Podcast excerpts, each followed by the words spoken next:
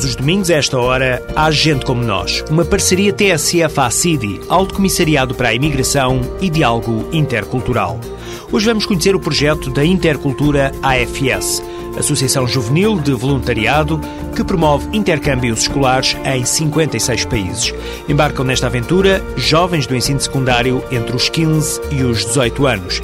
Embarcam sozinhos para cumprir um ano no estrangeiro. Vamos conhecê-los já a seguir.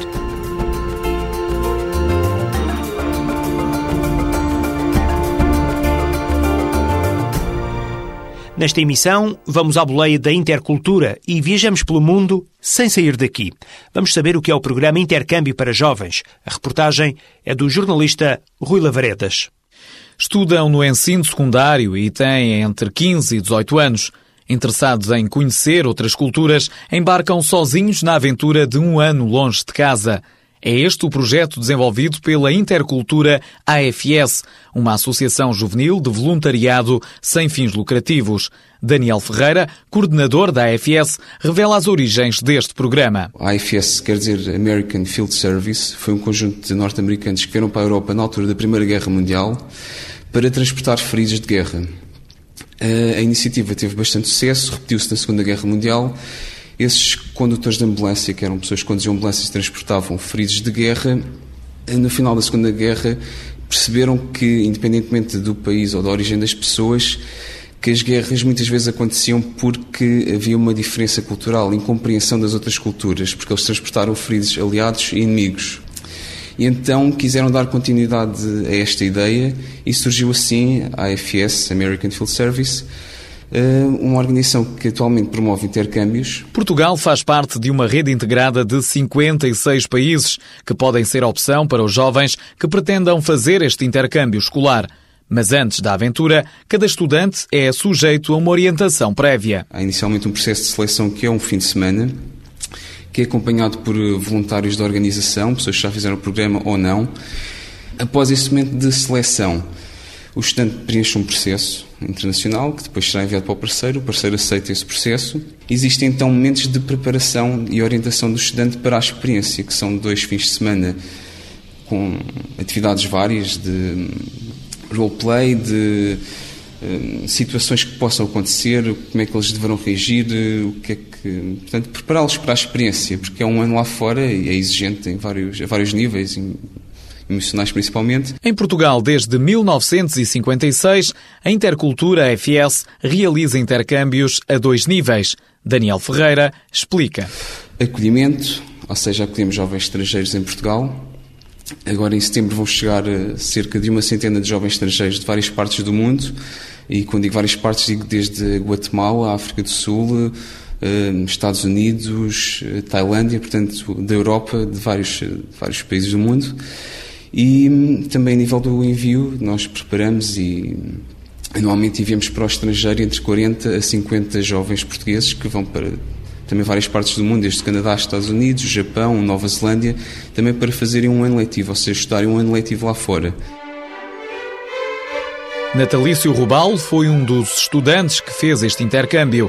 O jovem recorda como tudo aconteceu. A primeira vez que eu ouvi falar deste, deste programa foi um cartaz que eu vi na escola que dizia fisga-te lado para fora e tinha um jovem apoiado numa fisga, no elástico de uma fisga enorme.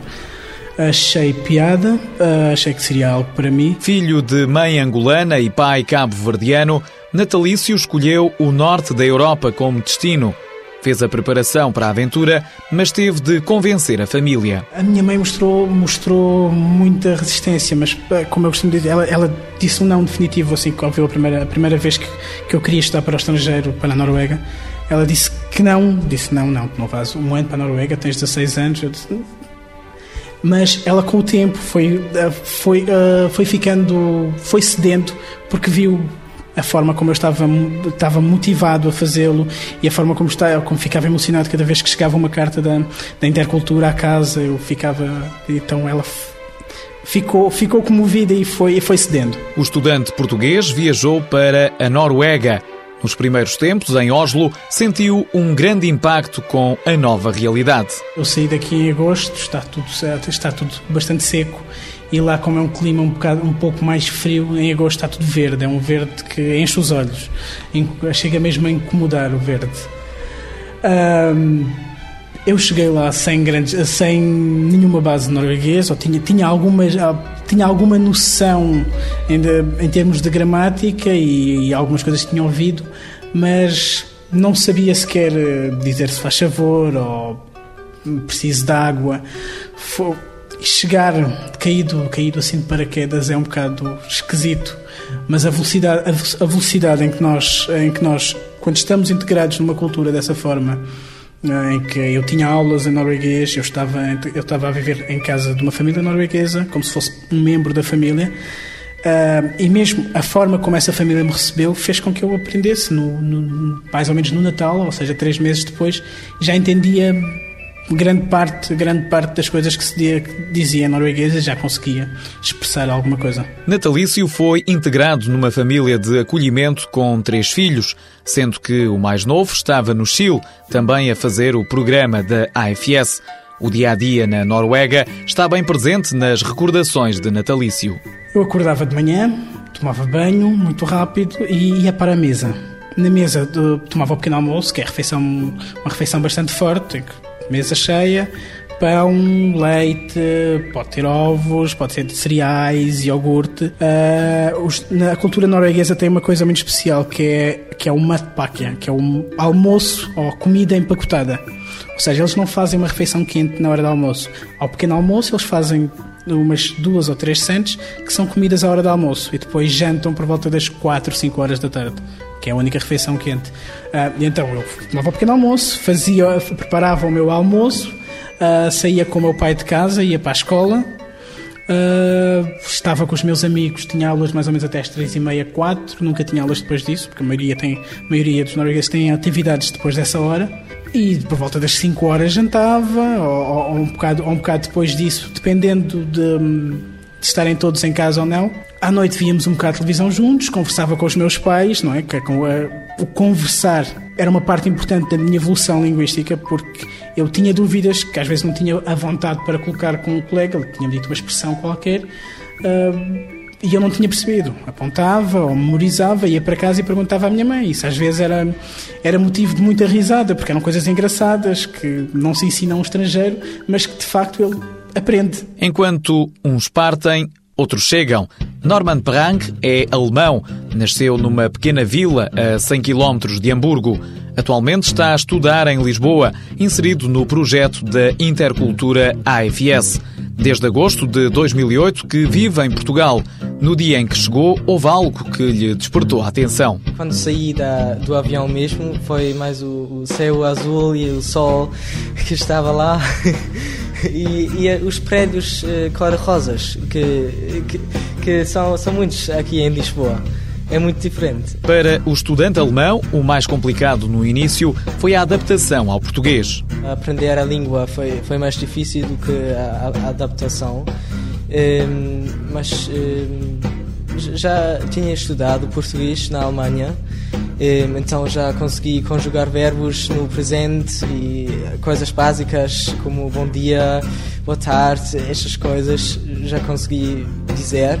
Só que quando cheguei aqui a Lisboa eh, era bastante difícil porque com a velocidade que, com que falam eh, as pessoas e também o sotaque de Lisboa também ficou muito difícil. Cristina Santos Silva foi quem recebeu Norman em Portugal. A mãe de acolhimento conta como conheceu este projeto da Intercultura AFS. Surgiu numa festa de anos de um jovem que fazia 18 anos e eu uh, fiquei sentada na mesma mesa com uma pessoa que não conhecia e que cujos filhos estavam, estavam participavam nos programas da AFS. E como eu tenho dois filhos, um com 16, outro com 14, eh, ela falou-me nisso, disse que era uma coisa gira para os meus filhos fazerem. Eh, achei interessantíssimo e como o meu filho mais novo só tinha 14, ainda era novo.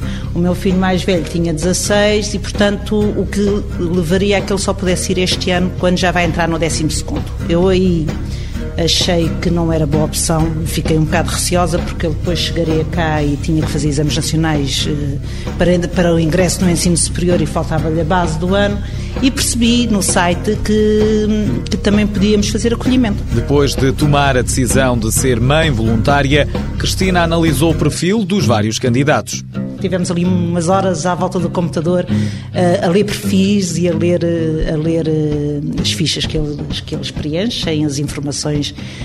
achei interessantíssimo porque tem não só uma descrição deles por eles próprios, como tem uma descrição da família deles, como tem fotografias, como tem informações da direção de turma, dos professores deles, a ficha de saúde deles, sabe-se quase tudo. Está, está, está tudo e achei, achei interessante, achei que estava muito bem organizado e como tenho um espírito aberto e adoro jovens, eh, estou sempre rodeada de, de, de, jovens porque eu vivo com os meus dois filhos, eles têm sempre uma série de amigos e eu ando sempre no meio dos miúdos, como enfim, talvez tenha, algo, tenho o meu eu criança muito desenvolvido. E inscrevi-me dia 24 de julho e uma semana depois já me disseram que o Norman vinha aí, eu até fiquei um bocado, pensei que também só era para o ano seguinte. E eu pensei, meu Deus, isto foi muito rápido, ainda nem assimilei a ideia e já vou ser mãe de acolhimento, mas pronto, foi assim. Norman Prang foi o escolhido por Cristina. Depois de estar integrado na família portuguesa, Norman começou as aulas em Lisboa.